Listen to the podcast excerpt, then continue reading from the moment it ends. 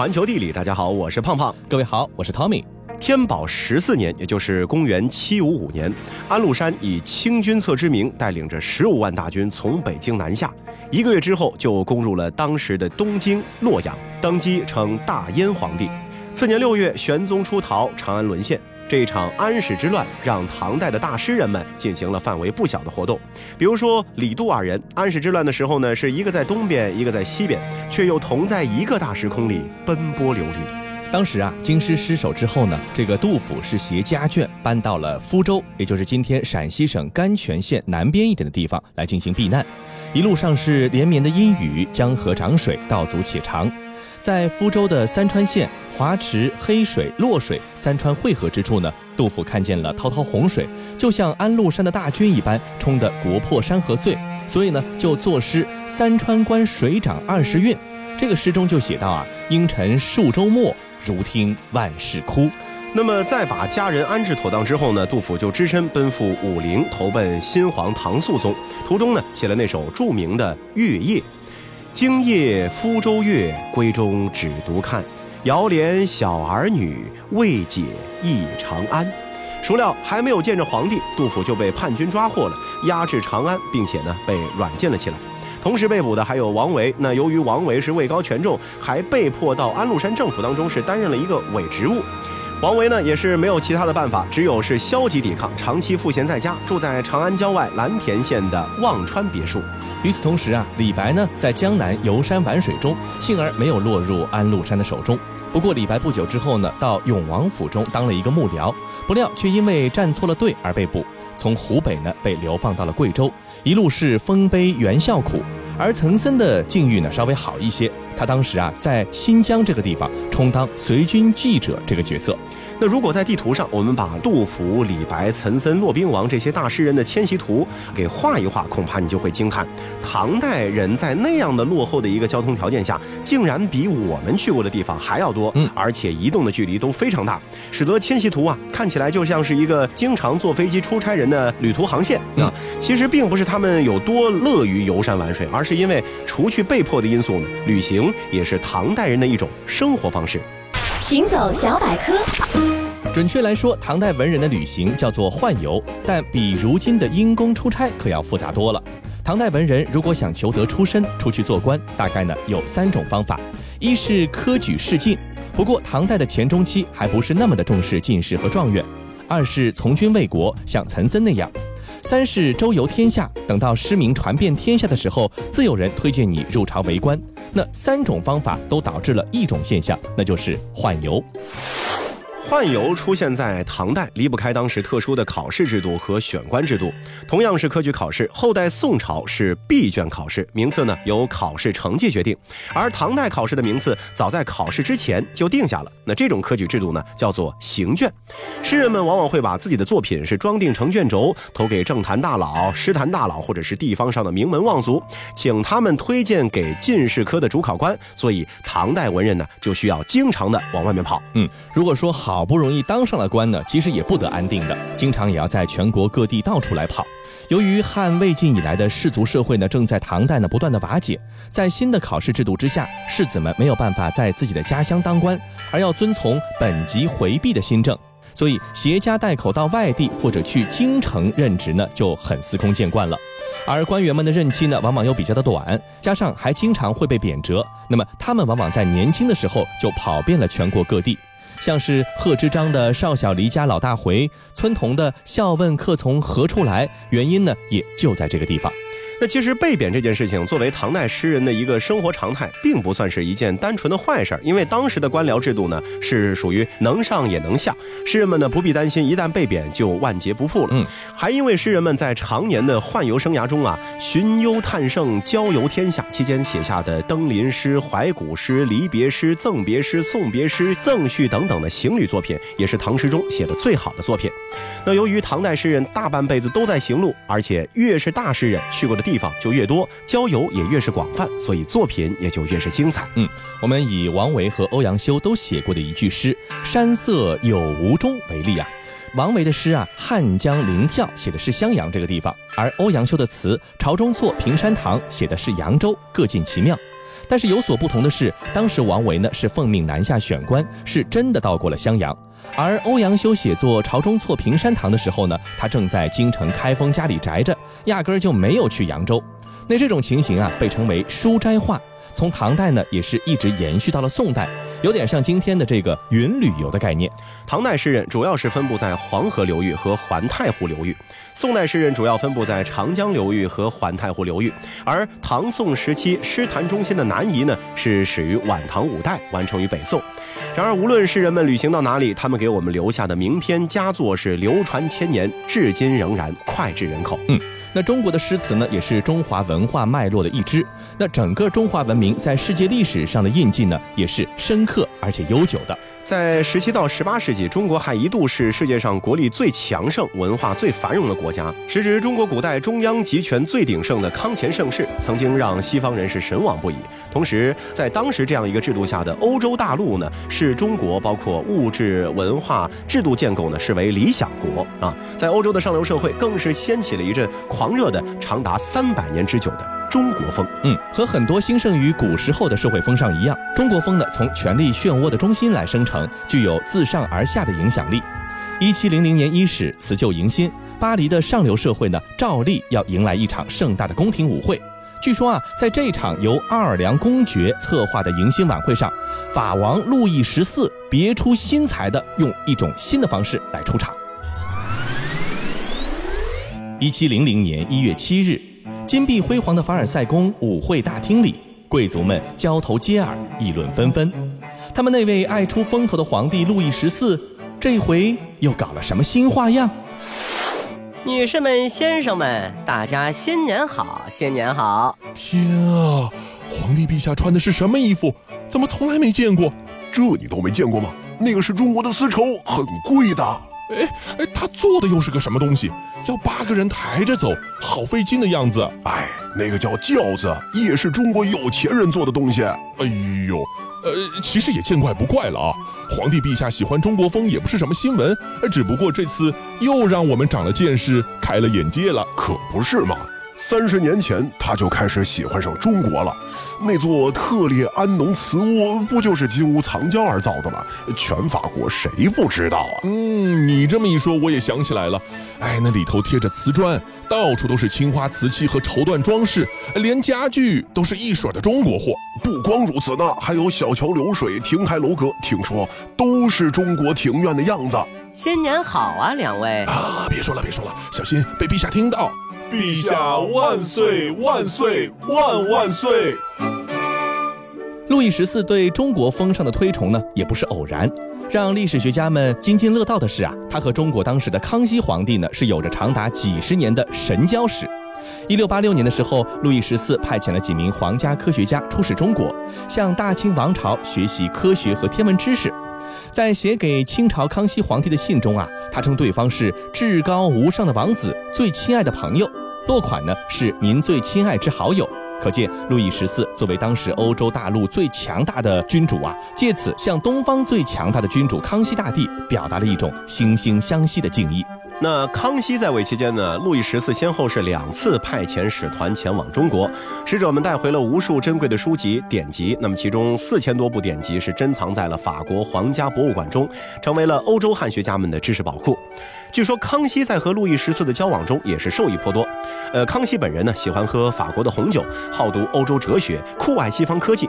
这位雄才大略的君王在兼采了中西文化的过程当中呢，也是进一步的奠定了康。乾盛世的基础，嗯，可以说啊，这是在和平背景下中法文化的一次相互学习和借鉴，于是就有了凡尔赛大厅里面路易十四穿着中国服装出场的一幕。嗯，那紧接着啊，受到这位太阳王路易十四的影响，两个和法国分庭抗礼的欧洲强国英格兰和奥地利呢，也是卷入了这场中国风和王权的攀比之中。在18世纪英国作家丹尼尔·迪福的笔下，白金汉宫、温莎城堡里面呢，到处都是精美绝伦的中国壁画和屏风。英国女王当时也喜欢穿中国服饰。相比法国啊，奥地利王室对中国风的偏好呢是有过之而无不及。强大的特蕾莎女王不仅是修建了一座占地二点六万平方米和凡尔赛宫相差无几的美泉宫，还一掷千金用许多价值连城的中国艺术品来装饰它。据专家估计啊，这里是除了中国本土之外，成对中国瓷器最多的地方。那在法国还有奥地利的影响之下，欧洲各国王室呢都是开辟了专门的宫室来摆放瓷器。中国风格的装饰品和服装更是成为了王权和财富的象征。中国瓷器被视为珍玩，巴黎街头出现了中国轿子，对中国菜、皮影、金鱼的喜好呢也渐渐是在欧洲流行开来。作为最早的时尚风向标，巴黎和伦敦的贵妇是有着旺盛的消费力。每一季的中国制造都对他们来说是为了美好生活而设的目标。比如说丝绸面的高跟鞋，是有中国元素的衣裙，有瓷片装饰的扇子，清香的茶叶。只要有新货上市，他们一定是欧洲的第一批消费者。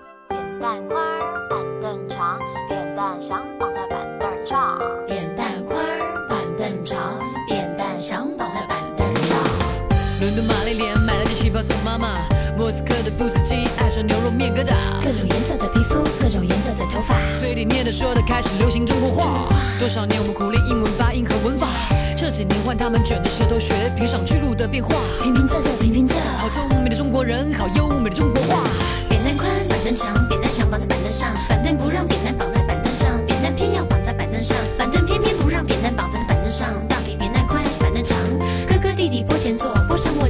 鹅，坡上流着一条河。哥哥说空空的河，弟弟说白白的鹅，鹅要过河，河要渡鹅，不知是那鹅过河还是全世界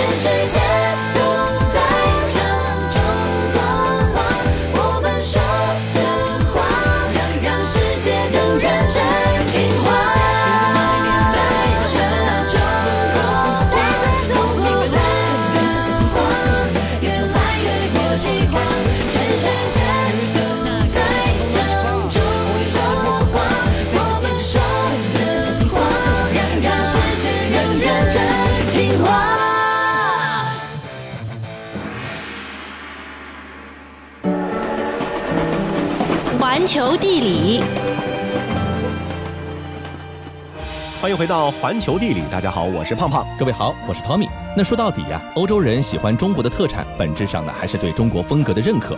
那越是有风格的地方，越是会有别于其他地方，也越是会引发人们前往探寻的无尽好奇。那伊朗啊，其实就是这样一个有着浓郁特别风格的国家。接着，我们走进伊朗的四座城，去体会一下属于这个国家的独特风格。世界真奇妙。伊朗在波斯语中的意思是雅利安人的国家。伊朗的历史学家和考古学家也有理由感谢古代雅利安人，由于他们用石头取代了泥作为建材，才使得很多古迹屹立到今天。今天这些城市，无论是已经凋零的，还是依然生机勃勃的，都像花朵一般绽放在伊朗的山谷和平原。伊朗四城之一，石头之城波斯波利斯。和大山浑然一体的波斯波利斯啊，像是从山中生长出来的城市一样。远远看去啊，悬浮在平原和天空之间，俨然是神的居所。古波斯人也确实是以神之居所的角度去看待这座城市的，因为这里的主人呢是有不灭圣火相伴的善神阿胡拉马兹达的宠儿，万王之王、世界的君主和波斯的圣王。呃，也许我们应该像这座城市的始建者大流士那样，把它呢叫做帕尔萨，而不是像他的毁灭者亚历山大那样叫他波斯波利斯。当年大流士不耐两河平原的酷热，在萨格罗斯山脉中呢是削山平谷，建造了波斯帝国的夏都。从现在的断壁残垣，已经很难想象这座宫殿之城曾经能够容纳四方使者、庞大的宫廷和一支由万名不死战士组成的禁卫军。当时的波斯呢，是世界上的第一个真正意义上的帝国，它地跨欧亚非三洲，统御着不同肤色、信仰的民族。古时候的波斯帝国有着非常宽容的理念，曾经颁布法律去确保各民族的信仰自由。嗯，一条从小亚细亚横贯帝国腹地，直通中国西域的王家大道，为波斯波利斯带来了远方的使臣和奇珍。他们分别装点了君主的宴席和王庭的墙壁。借助残存的浮雕和建筑物的残骸，我们现在呢也不难勾画出当年的盛景。长袍卷须、脚穿半鞋的希腊人带来了希腊的精美雕塑。尖帽西徐亚人献上了骏马和羊羔，大夏人用骆驼驮来黄金和天青石，而印度人呢进贡黑檀木和钻石，埃塞俄比亚人则扛着巨大的象牙。穿过雕刻着人面牛身狮尾、鹰翼瑞兽的万国门，眼前的一切不禁是让人目瞪口呆。长长的走廊两侧雕刻着不死战士浮雕，让人感觉一头是冲进了杀气逼人的波斯大军里面。不死战士由青年贵族组成，携带着弓箭、长矛和短刀。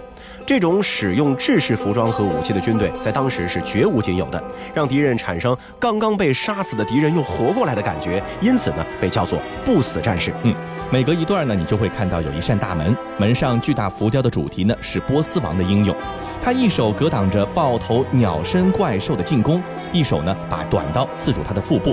在宫殿的石阶上啊，猛狮试牛的图案呢是多次出现，这几乎被波斯王室呢成为一种他们的徽记了。觐见殿里呢有几十根石柱，每根都有几个人合抱的粗细，周身呢贴满了金叶子，高得让人几乎看不见屋顶。波斯君主呢则在皇族和拜火教长老的陪伴之下，坐在大殿的最高处，神一般的严肃和雍容。然而，即使是石头都没有办法挡住岁月的侵蚀，又何况是血肉之躯呢？大流士薛西斯这一代代的英军霸主，也只活在了史书和来访者的嗟叹中。就像两千多年后的波斯诗人俄莫吟唱的那样：“波斯王昔日纵情豪饮的王庭，如今只有雄狮和蜥蜴在废墟上巡行。”伊朗四城之二，专之城设拉子。设拉子呢是伊朗最古老的城市之一，深得游客青睐。在各种语言的导游手册上，设拉子呢也是被深爱他的伊朗人叫做“玫瑰之城”、“诗歌之城”、“爱情之城”、“花园之城”、“夜莺之城”，甚至是“学习之城”。不过，当你在伊兰园花砖墙下的喷泉道边散步的时候，面对倾斜的肉眼可见，但是却依然巍峨的卡利姆汗城堡，数着这里到底用多少块大砖的时候，突然也会觉得设拉子呢，可能更应该被叫做砖之城。在外表啊看起来不容侵犯的卡利姆城堡的内部，是一个典型的设拉子式的大庭院，整齐的果树提供树荫和水果，还有各种鲜花提供芬芳，喷泉水道提供清凉，还有形状酷似陕北窑洞的砖房。从某种意义上来说，设拉子代表了最正统的伊朗文化。除了在赞德朝期间成为了国都，它一直是法尔斯省的首府和核心城市。法尔斯被大舌头的古希腊人呢是读成了 Perse，那从此呢这个国家才以波斯而闻名于世。嗯，世界上所有的文明体系呢都受到过外来的影响，不管是主动的还是被动的。作为丝绸之路上的重要节点，东西方文明呢就像流水一般浸润着设拉子，而来自北方草原和南方沙漠的游牧民族呢，就像山顶跌落的巨石一般频频地入侵伊朗。不过这巨石滚到位于腹地的设拉子的时候呢，已经变成了一把把的泥沙。借着这水和沙，以及自身几千年来未灭的文明之火，设拉子呢也是熔铸出了一块块构成伊朗文明的文化之砖。伊朗四城之三，瓷之城伊斯法罕。历史悠久的伊斯法罕有太多的地方需要去探访。梦幻般的萨菲王朝皇宫，有三十三个拱洞的西奥塞桥，雄伟的主麻清真寺，迷宫一般的大巴扎，用手一推就摇摆却从不倒下的风洞塔，为了取粪种植甜瓜而修建的巨大鸽子塔，更不要说索罗亚斯德教的拜火祭坛和精美的亚美尼亚教堂了。嗯，不过呢，如果你在伊斯法罕只有一天的时间，完全可以这样度过。清晨，你在伊玛目广场看蓝色的清真寺在晨曦中熠熠生光；正午的时候呢，你还在伊玛目广场看蓝色清真寺在烈日下闪闪发光；傍晚的时候呢，你依然在这个伊玛目广场看蓝色清真寺反射夕阳的最后一抹金光；入夜的时候，你还在伊玛目广场看蓝色清真寺融入蓝色的月光。说起这个伊斯法罕啊，有一句话从十六世纪就一直流传到了现在，嗯就是伊斯法罕值半个世界。也许你会不以为然，但是当你到过伊玛目广场之后啊，一定是会心服口服的。这个广场长五百十二米，宽一百六十三米，建成之后的很长一段时间以来都是世界最大的广场。这个广场本名呢叫做国王广场，是萨菲朝国王阿巴斯大帝检阅军队和看马球的地方。伊斯兰革命之后呢，才改成了现在的名字。同样，广场边最美丽的国王清真寺也改称伊玛目清真寺。不过，它的伟大和美丽却是分毫未损，和罗特弗拉清真寺、阿里凯普宫和大巴扎一起呢，是构建了三百六十度环绕广场的美景。当年啊，阿巴斯大帝把这个广场呢称为是世界的模型，这里浓缩了他对世界之美、秩序和神性的理解。他用了他所能想象的最美、最闪亮，也最需要呵护的材料，也就是瓷器，来展示心中的世界。伊朗人对这种来自中国的物品呢，一直是心存向往。大量的瓷器通过海陆两条丝绸之路呢，是来到了古波斯。在元朝的时候，中国的绘画、诗歌呢，也都被介绍到了波斯，对细密画和鲁拜尸体的发展都有着很大的影响。瓷器的烧制技术也被传到了这里。当地瓷工用一种叫做苏麻拉青的材料做出了蓝瓷，而这种技术在中国则催生出了青花瓷。国王清真寺的外墙和内壁就铺满了天空一般颜色的蓝瓷，墙上美丽的花纹都是用事先磨好形状的细小瓷片拼贴而成的。即便是日常的维护工作啊，也是浩大繁复，但每个工人都以此为荣。在这里，经常能够看到信徒跪在礼拜堂里，或者是坐在伊碗中，平举双手礼拜祷告，四周是一片令人迷醉的蓝光闪耀。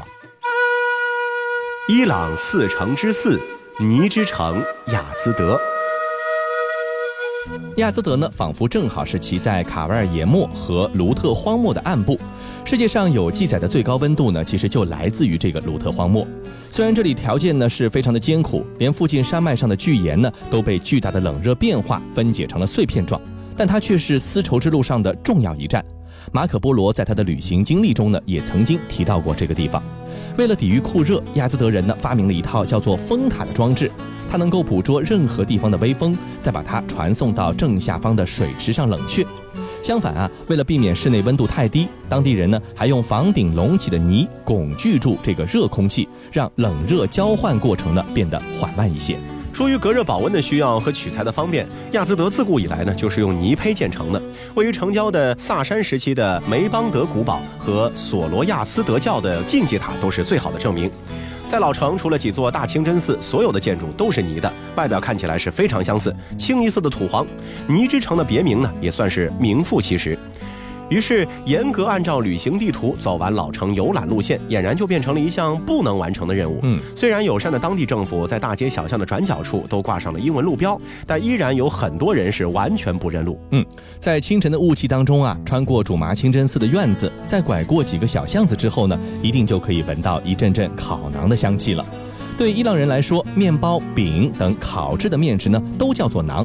这里会供应好几个不同的品种，比如说有种有点像马粪纸的薄饼，没什么味道，还很韧，要配着汤吃；而裹着芝麻的面包圈，带着刚出炉的香气，它这个面香和焦香的味道呢，是非常的美味。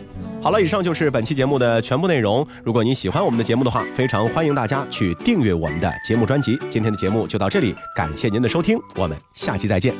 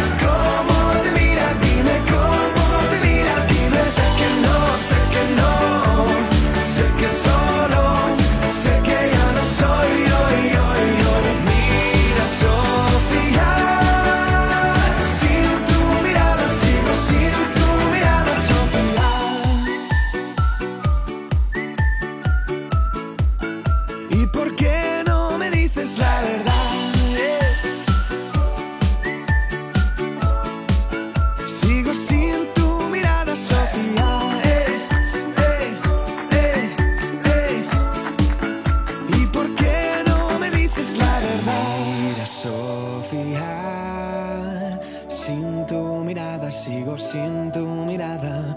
Dime, Sofía.